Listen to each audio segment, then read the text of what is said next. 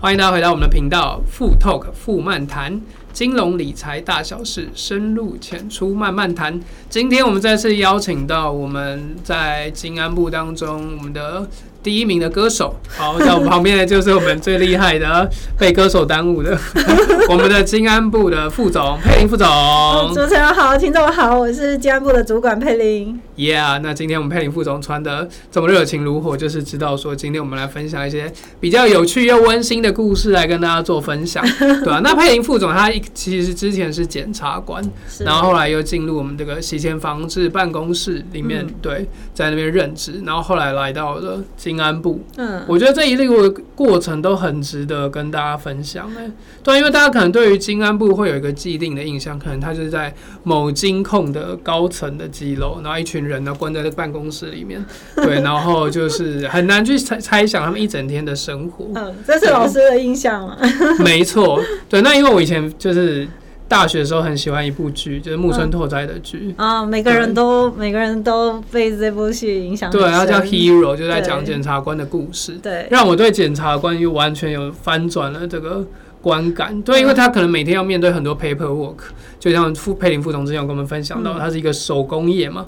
每天都要处理成堆的文章。对，但其实这成堆文章的背后，其实就代表一个又一个的故事。没错，所以今天就是想特别请佩林副总来跟我们分享一下这一路走来的这个历程跟转变对你带来的影响。嗯哦，谢谢主持人，然后也谢谢大家跟我分享。不不过，大部分的人看了那个 Hero 都是问我说，我们有没有配枪啊？不知道为什么戏剧可能它效果比较强，所以老老师您更了解检察官的生活。我我其实是在那个司法节诞生，然后所以我就从小一直觉得自己是要当司法官。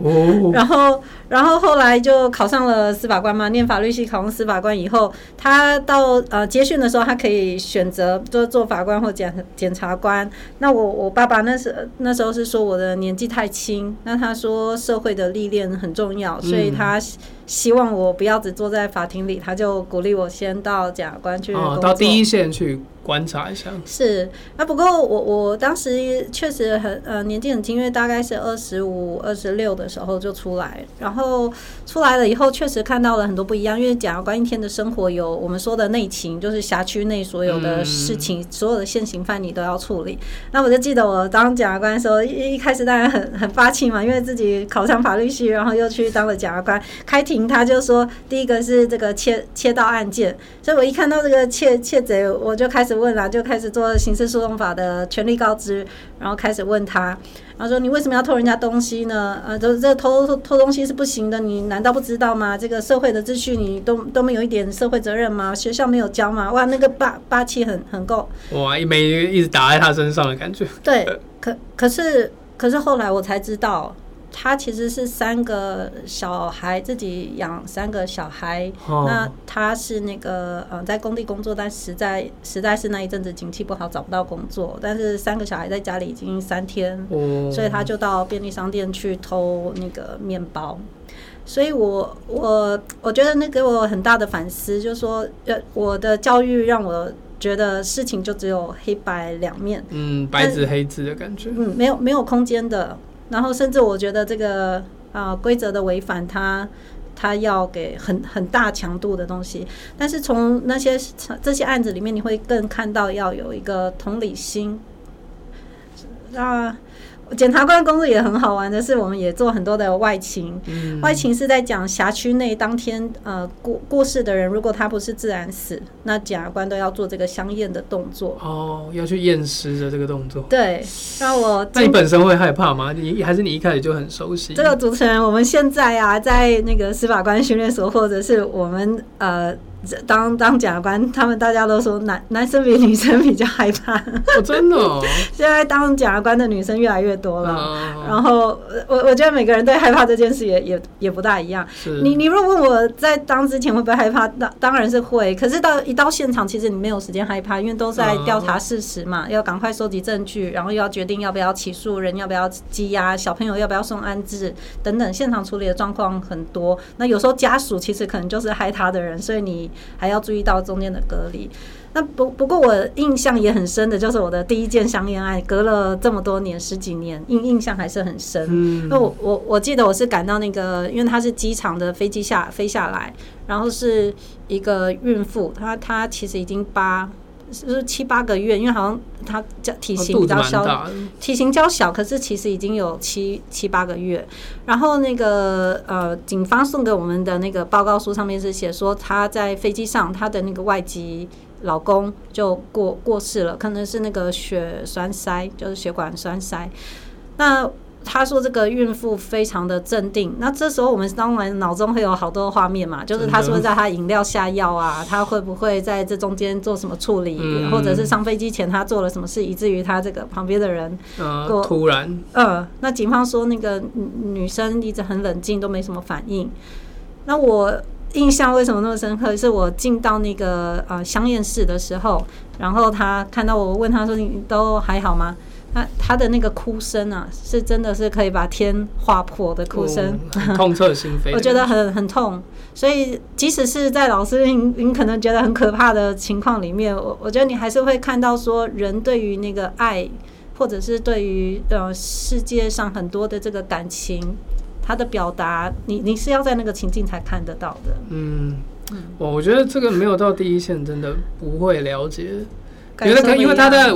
paper 文字上面可能就是一行，对，或两行话，就这样交代过去了。嗯，可是真的你要到现场了解到说，这都是一个人或一个家庭他们的中间的这些故事，然后很多也是对，而且很多也是很无奈，嗯，会产生的。对啊，对啊，所以我觉得这个应该对你蛮可以开眼界，然后对你很有帮助的。影影响很大，因为呃累积的不同案子，它让你更知道说，呃，你你是教科书教大的。但是有一天你去看这个社会，因为这个工作的关系，你每个月看呃一一两百件的案子，你你更知道说原来大家都经历了那么多不同的生活，然后你怎么样呃将心比心。那所以我觉得这在我后面很多的工作历程上面，或者说呃想要去推什么专案的时候，我觉得这是一个很重要的宗旨。嗯，所以佩里副总从小就是一个很有爱心、很有同情心的人吗？我觉得我比较像是精英主义，我我我也为了要念法律系或者是当司法官，我其实一直都是那个第一名到大，就是就要维持在那个 range 里也很高兴，然后就觉得自己的能力非常的好。但是到了这么多事情发生的时候，你才知道，其实回过头来你是要感谢很多的福分，或者是说身边那么多人给你机会，或者是去。帮助你，那我觉得跟社会共好，学会跟社会共好这件事情，应该是啊，不管是机构或人呢、啊，都要学习的。对啊，我觉得应该也是因为你有机会当到检察官，让你的个性也开始比较软化。我可以看到说，原来有这些是我以前不知道的世界，嗯、或是有这些我完全没有接触过的领域。嗯，对啊。然后后来也因为这样遭遇，让你就是进到洗钱防治办公室。对，因为我后来呃，检察官的工作结束以后，就调到法务部办事，后来又到行政院的洗房办，做的比较像行政职。嗯，它的差别是说，你会做更多政策性，然后从国家的角度去看哪些政策的推，它不是像检察官一样解决一个一个案子，它是解决全面的东西，所以你要修法啦，推政策。那我我也很珍惜那一段的工作经历，因为你代表国家去做很多国际的谈判，然后甚至是我们后来的洗钱防治评鉴，那要整合团队。那么多的部门，我们有三十一个呃，三十七个公部门，三十一个私部门，好多很多，所以整合部门大家不同的意见啊，然后大家一起出国。然后我记得在那个国际会议的现场，我们要去争取成绩之前，好多人都说哇，会有很多的因素嘛。那台湾在这个国际场合其实就没有什么很显眼的嘛，那所以也这个就是将就就好。但但我记得那时候我们的团队的想法是说，台湾它今天这么小的一个国家，它可以在在这么多的场合，它几乎都在经济上面占了排名在前面。对，那洗钱防治是什么呢？它其实是跟大家讲，我在金流上面，我的政府也很重视，我民众也很重视，金融机构很重视，我们是很愿意跟世界共好。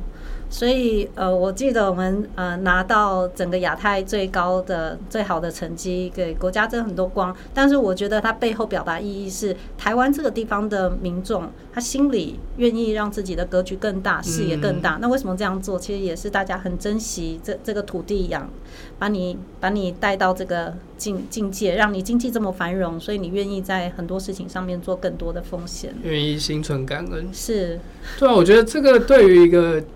嗯，金融业、金控公司非常重要，因为大家的民众都会觉得，哇，金控赚这么多钱，是对啊。那我们就是他们真的有花很多心思在民众身上嘛？我觉得完全就是在金安部就是做这样的一个角色，他们就是真的是跟民众站在第一线，嗯，希望他们真的不要发生那些悲剧的状况。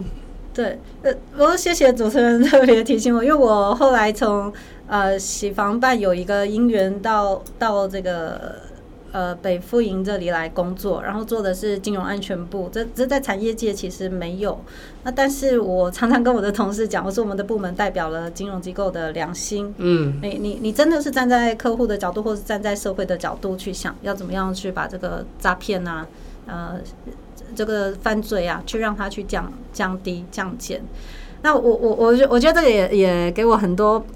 就是曾经有发生一件事，我跟主持人还有听众分享。我以前刚当检察官的时候，这也是一个大转变。我们其实因为常常会起诉案子，每个月花好多的时间在那个案案件上面，对，所以我们都很。怎么说呢？就是年轻气盛嘛，会觉得说这个被告他违反了那么多的规则，让我们花了那么多社会资源去起诉他，等等。所以，我们这个被被告他关出来以后，我们叫更生人。那这个更生人呃保护协会，我我一直都是。